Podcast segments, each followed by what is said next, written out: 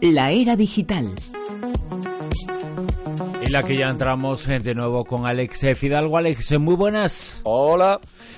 Alquila un amigo, adopta un amigo. Es una nueva campaña, una nueva cosa posible gracias a esta app que nos vas a comentar. Te decía al principio, con Uber alquilas el coche de un extraño, con Airbnb alquilas la casa de un extraño y con esta aplicación que se llama Amigo, A-M-E-E-G-O, alquilas a un extraño. Esta aplicación permite a los usuarios... Eso es, muy bien Nacho. Es que no, me, me está dejando una cosa muy importante que es esto. Espera, espera un momento. Vamos a hablar... Para la cinta. Vamos a hablar de esta aplicación que se llama Amigo. Necesito una amiga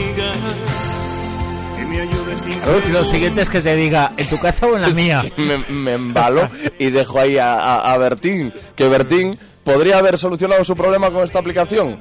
No, es que necesito una amiga. Mira. Necesito una amiga Yo creo que Bueno. ha tenido varias eh, a lo largo de su vida. En este caso, amigo, amiga. Bueno, pues como decía, permite a los usuarios pagar a alguien para que te acompañe al cine, para que te haga de guía local por la ciudad o para que te ayude a hacer la compra. Aunque bueno, en este caso sería un poco más una suerte de mayordomo. Según el perfil de amigo que se busque, se puede elegir a un usuario a otro. La aplicación se basa en que los usuarios paguen por hacer nuevos amigos. Imagina que eres nuevo en una ciudad o simplemente que te sientes un poco solo, es una cosa que a mí me pasa muchísimo. Pues entonces puedes pagar y alquilar un amigo en amigo. El ideal es que después de un primer encuentro en el que se ha pagado las personas conecten y puedan quedar como amigos sin dinero ni pagos de por medio. Pues claro, yo ahí entonces ya pediría que me devolviese el dinero. Digo, ya somos amigos, ahora devuélveme el dinero que te he pagado en un primer momento por tu amistad. Este joven emprendedor, el creador que se llama, se apellida Kohut, un nombre más bonito, se llama Clay Kohut, es un emprendedor, como decimos, de 26 años que se inspiró en su propia experiencia para crear la aplicación. Kohut abandonó su ciudad natal, Texas, para viajar a Colombia. Allí un amigo local le ayudó a integrarse, le consiguió un teléfono y le hacía de traductor en los bares y restaurantes. Hay que dejar una cosa muy clara, esto es lo que dice el artículo, y es que no es una aplicación para ligar. La diferencia de Amigo y otras aplicaciones como Tinder o Meetup, también vi- vinculadas a conocer gente nueva, es que los usuarios no están esperando ligar. Pero claro, eso es el uso que cada uno haga de ella, porque hay gente que intenta ligar por LinkedIn. Yo mismo. Y es una aplicación para encontrar trabajo, por el amor de Dios. Oye, por cierto, hablando de amigos y de amistad, de las cosas buenas que nos traes aquí de la era digital, pero también hay cosas eh, malas. Hoy publicaba un reportaje en el país, en el periódico El País, eh, Clara Lago, a propósito de todos los insultos y desprecios que sufrió Dani Rovira tras eh, presentar la última gala de los eh, premios eh, Goya. Ella se preguntaba que a qué respondía tanto odio que aparecía en esas redes sociales y finalizaba diciendo que cree que debemos aprender algo de todo lo que ha ocurrido, reflexionar y no, no, no menospreciar la influencia, el poder y el peligro de las redes sociales, porque si continúan demostrándose esta falta de ética cibernética, dichas plataformas terminarán convirtiéndose en una nueva ciudad sin ley. Desde aquí yo apoyo todas y cada una de las eh, palabras de Clara Lago a propósito de toda esa cantidad de insultos y desprecios, bajezas absolutas que se leyeron a propósito de la presentación que fue muy digna y muy buena de Dani Rovira de los eh, premios Goya. Yo creo que todo esto también debe convertirse en viral, que es otra de las facultades, en la defensa de Clara Lago y la defensa de ese reportaje. Ella también ha sufrido muchísimo a raíz de este reportaje, así que desde aquí también nuestro apoyo.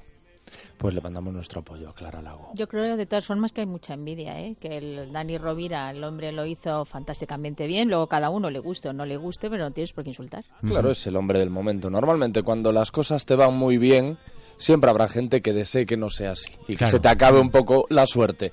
Y el anonimato además hace muchísimo Sí, en sí, este sí. caso, porque Pero la- normalmente la, es gente forma que de se insultar escuda en y la forma de despreciar fue tremenda, tremenda. Eh, contra y- e irracional contra eh, Rovira, contra Dani Rovira. Eh, hay cosas eh, que se pueden entender. El hecho de la crítica, la crítica es eh, constructiva y la crítica puede ser constructiva, pero es que en este caso no era así. Eran Mm. insultos y eran desprecios que había hacia hacia él. Así que que se apoyen este tipo de iniciativas que en definitiva lo que nos comentas buscan tener amigos. Eso es, eso es. Con esta aplicación que se llama Amigo, con dos es G. Por cierto, hablando de aplicaciones, esta que nos vas a presentar convierte tu teléfono inteligente en un detector de terremotos. No he, no he podido, no he podido evitarlo. Le pido disculpas, pero no he podido evitarlo. Efectivamente, una aplicación que convierte tu teléfono inteligente en un detector de terremotos, pero de los de toda la vida, los seísmos, no, no los románticos como el, el de esta canción. Eh, esta nueva aplicación convierte tu teléfono inteligente en un sismómetro móvil y está siendo probada por científicos de California. Se llama MyShake. Es algo así como mi temblor. Y puede sentir un terremoto incluso cuando el dispositivo móvil está en el bolsillo o dentro de un bolso. En un principio los investigadores quieren que los usuarios descarguen la aplicación para ayudar a probarla y mejorar sus capacidades. Vamos, una versión beta, que es lo que, lo que se suele hacer al inicio del lanzamiento de una aplicación. Los movimientos de tierra destructivos toman tiempo para salir del epicentro de un gran temblor. Y con esta aplicación las personas en lugares distantes podrán recibir alertas del sismo varios segundos antes en sus teléfonos. Basado en lo que los científicos sociales han dicho acerca de los terremotos, si todo el mundo se pusiera debajo de una mesa sólida, podría reducirse el número de heridos en un sismo en un 50%. Así que esto es muy importante.